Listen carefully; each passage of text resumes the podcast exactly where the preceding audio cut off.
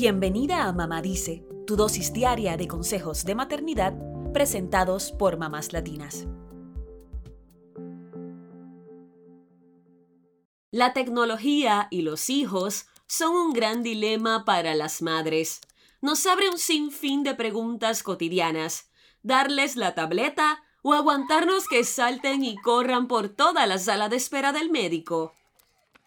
Prestarles el móvil durante un viaje o tolerar gritos y peleas. Encenderles la televisión mientras cocinamos para no rebanarnos un dedo por vigilarlos o mejor dejarlos jugar libres por la casa.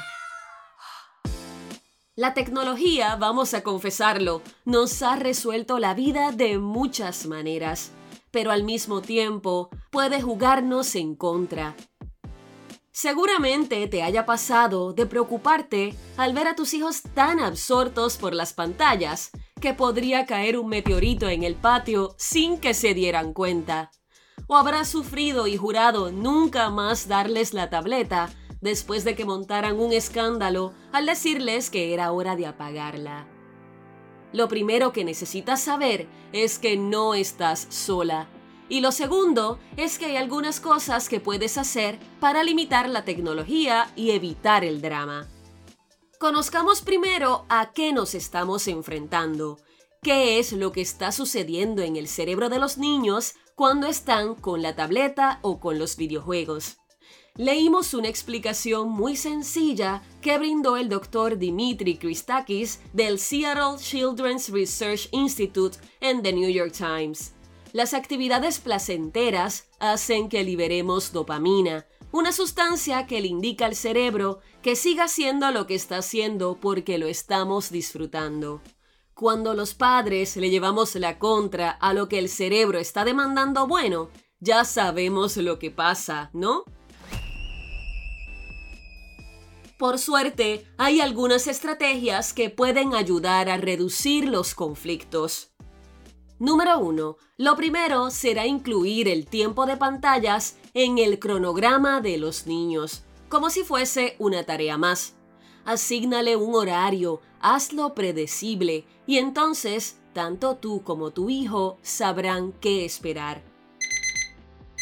Número 2. Ten en cuenta las horas de pantallas recomendadas según la edad de tus hijos la Academia Estadounidense de Psiquiatría Infantil y Adolescente aconseja una hora por día de semana y tres horas los días de fines de semana para niños de entre 2 y 5 años.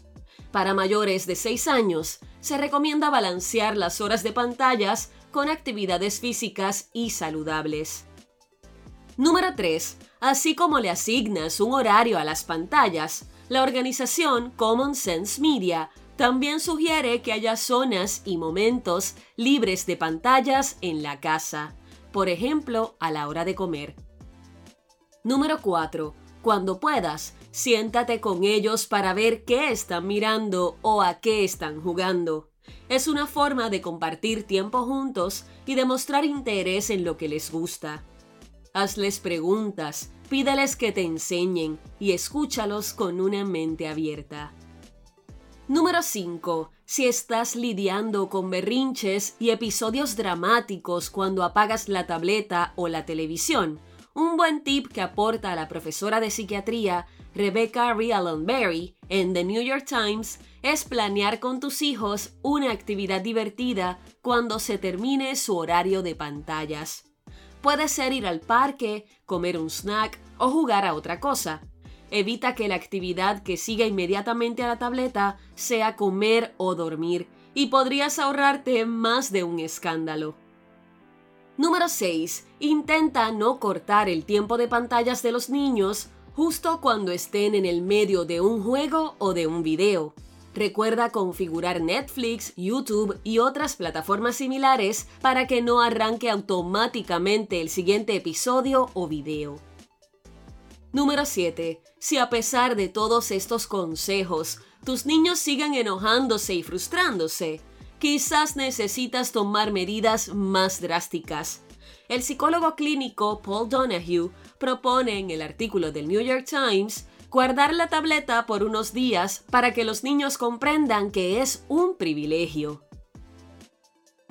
Terminamos este episodio con un recurso que puede ayudarte.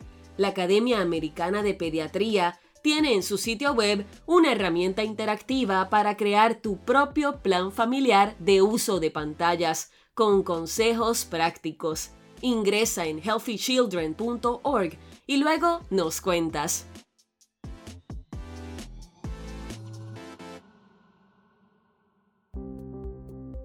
Eso es todo por hoy. Acompáñanos mañana con más consejitos aquí en Mamá Dice y síguenos en mamáslatinas.com, Mamás Latinas en Instagram y Facebook y Mamás Latinas USA en Twitter.